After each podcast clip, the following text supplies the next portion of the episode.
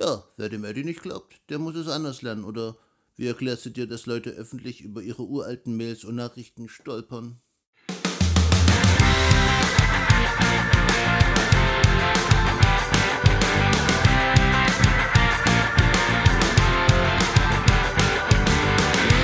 In der heutigen Folge reden wir über IT-Sicherheitsfragen beim Cheaten, über Sicherheitsfragen bei Passwörtern und über das Monitoring deiner Bankaktivitäten. Das ist der Infosec Podcast mit Sebastian und Infosec ba, ba. Wow. Folge 34. Hallo Eddie.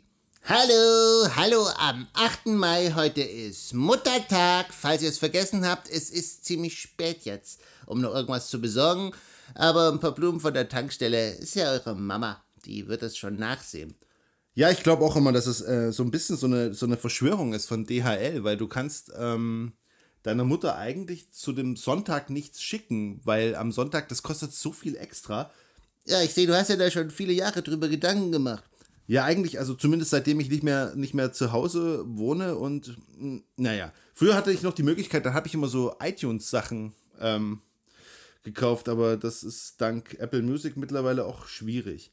Ja, kommen wir mal zurück zu den ernsten Themen. Ähm, ja, diese Woche war ja einiges los. Äh, da hat ja, also Böhmi, ich bin ja großer Fan von Jan Böhmermann, hat ja wieder eine tolle Recherche gemacht und ich habe mich wirklich echt gefragt, Mann, Alter, wie kann der denn an diese ganzen Sachen rankommen? Wieso kann man sein? Also, ja, äh, vielleicht so der erste Zusatztipp. Wenn du deine Daten nicht richtig schützen kannst oder nicht richtig schützen willst, dann, dann lösch doch das wenigstens. Du weißt doch nie, ja, wenn der Janni das kriegt, dann sieht's schlecht für dich aus, ne? Ja, Eddie, wir fangen gleich mal an mit dem ersten Tweet. Eddie sagt, wer Cheats kauft, gefährdet nicht nur seine Gamer-Ehre, sondern auch die Sicherheit seines Rechners. Zunächst, ähm, wir haben keine Gamer-Ehre. Wir spielen nicht, wir haben keine Ahnung, wir wissen nicht, was man aktuell spielt. Wir wissen überhaupt nichts. Also wir haben außer ein paar ein bisschen Tetris-Erfahrung und Kirby's Dreamland auf dem Game Boy haben wir überhaupt keine Erfahrung, was Gaming betrifft. Aber wir sind ja nicht nur Fans von Jan Böhmermann, sondern auch von einem Podcast namens Darknet Diaries. Genau, hören wir ziemlich oft. Es sind ziemlich spannende Geschichten aus den, ja, aus den etwas dunkleren Nischen des Internets. Und ähm, wir können es wirklich sehr empfehlen. Wir verlinken das natürlich auch. Und da ging es darum, wie man ähm, Cheats, also wie unter, also wie wirklich, das ist ein richtiges Business, wie Cheats produziert werden, aber wie die natürlich auch geschützt werden. Ja, ähnlich wie so ein Zero Day. Also, ja klar, wenn der Game-Hersteller den, den Cheat natürlich kennt, dann kann er das äh, fixen und dann funktioniert dieser Cheat nicht mehr. Und ja, das sind einige ziemlich große Summen im Spiel. Interessant war, was wir in, diesem, in dieser Folge gelernt haben, ist, wie die, wie die ihre Cheats schützen. Also zum einen, man musste mehrere Foto-IDs, also Ausweise oder Führerscheine abgeben. Also hinschicken, nicht abgeben. Und äh, dann erst hat man das bekommen. Und teilweise hat, ist diese, hat diese Software ziemlich tief in die, in die Systeme eingegriffen. Sprich, man hat sehr, sehr viel von seinem eigenen System preisgegeben. Es war quasi schon wie so ein Trojaner. Also es gibt natürlich das eine, die diese Cheats verkaufen und die schützen wollen und sich dadurch unglaublich viele Daten von euch und eurem System besorgen. Und dann gibt es natürlich noch die schwarzen Schafe, die natürlich nicht das verkaufen, was sie anbieten. Wer es genau wissen will, der sollte sich einfach mal diese Folge Darknet Diaries anhören, Folge 115. Und Eddie? Ja, wir haben wirklich keine Gamer-Ehre, oder? Ja, seht's uns nach. Nächster Tweet. Eddie sagt, was ist deine Lieblingsfarbe, ist bei Sicherheitsfragen besser als Geburtsname der Mutter. Die besten Antworten sind aber zufällige Zeichen, die du in deinem Passwortmanager speicherst. Okay, fangen wir mal, fangen wir mal an und ähm, zerlegen mal die Frage oder den Tweet in zwei Teile. Eddie, du den ersten Teil? Ja, also so dieses, was auf Meinung oder auf Geschmack basiert, das ist halt irgendwie besser als Hard Facts, weil wir hatten da schon mal drüber gesprochen. Ähm, zum Beispiel Traueranzeigen enthalten viele solche Hard Facts und außerdem für viele ist es wahrscheinlich leicht rauszufinden, äh, wo ihr zur Schule gegangen seid oder wer, wie eure Mutter mit Geburtsnamen heißt oder sowas. Ja, ähm, deswegen sind so Meinungen und Gefühle besser, weil die kann vielleicht nicht jeder wissen. Aber auch da ist es natürlich so ein bisschen schwierig, weil zum Beispiel, wie viele Lieblingsfarben kommen denn äh, so potenziell in Frage? Das stimmt. Also zum Beispiel deine ist, das weiß ich. Grün. Jetzt weiß es jeder. Und, aber was, was hast du noch? Grün, blau, gelb, weiß, äh, lila, schwarz und ja, das kann man ja ausprobieren. Und genauso wie Lieblingsautomarke, ja, was, was hast du denn da? Da hast du nicht so sehr viele. Und bei Lieblings, ja, wird wahrscheinlich kein Opel dabei sein. Ja, ich denke eher beim ersten Auto. Ja, das ist recht einfach und früher konnte man damit ziemlich gut einen Telekom-Account oder so, konnte man schon, ja, konnte man schon.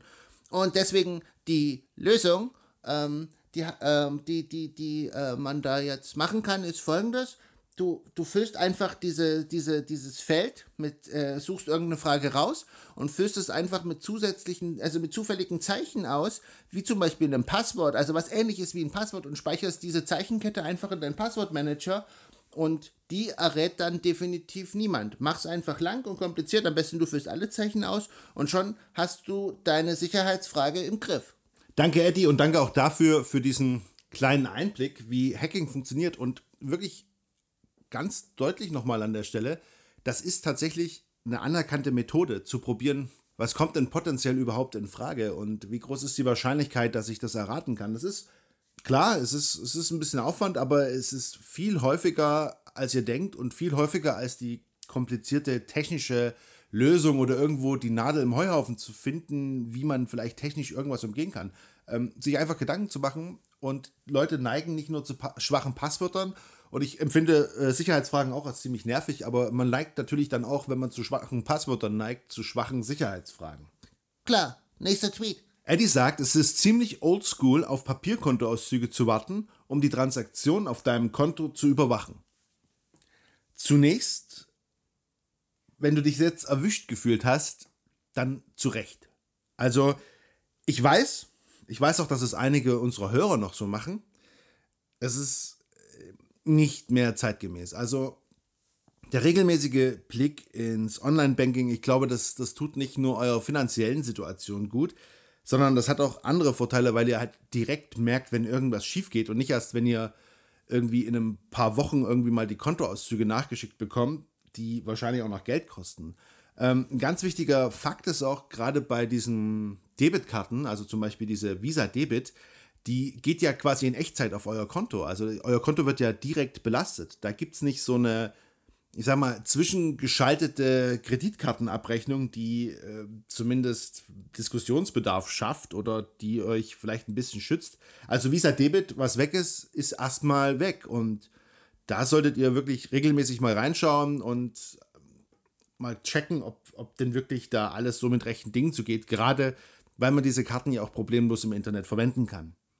Ja, und haben wir noch Zeit für den. Ja, ja, ja komm, komm, letzter Tweet. Eddie sagt, heute ist Weltpassworttag. Mach doch einfach mal, was du bezüglich Passwörter schon lange erledigt haben wolltest. Ja, das kannst du komplett individuell mit allem ausfüllen. Eddie, sag doch mal, hast du Ideen? Passwortmanager, schwache, temporäre Passwörter, die man ja mal nur mal so kurz angelegt hat, weil man ja gerade irgendwie nichts bei der Hand hatte. Ähm, Abschaffung deines Standardpassworts. Zweiten Faktor. Zweiter Faktor, ganz wichtig endlich irgendwas von dem alten Handy umziehen, was man, wo, ja, zum Beispiel Banking oder sowas. Ja, oder dieses, ah, das habe ich noch auf meinem alten Rechner, das habe ich aber noch nicht geschafft oder das habe ich noch in meinem alten Account und sowas. Ihr, ihr wisst, was wir meinen. Ähm, auch wenn ihr nur eine Sache erledigt, tut euch den Gefallen, macht es einfach, auch wenn heute jetzt nicht mehr genau der Weltpassworttag ist. Mach einfach jeden Tag zu deinem Weltpassworttag, ja? Und mit diesen Worten verabschieden wir uns. Das war der Infosec-Podcast mit Sebastian und Eddie, dem Infosec-Frosch. Vielen Dank fürs Zuhören. Ihr findet uns auf Twitter, eddie-infosec oder infoeddy.de. Wir hören uns nächste Woche wieder. Bis dahin, bleibt sicher. Tschüss. Tschüss.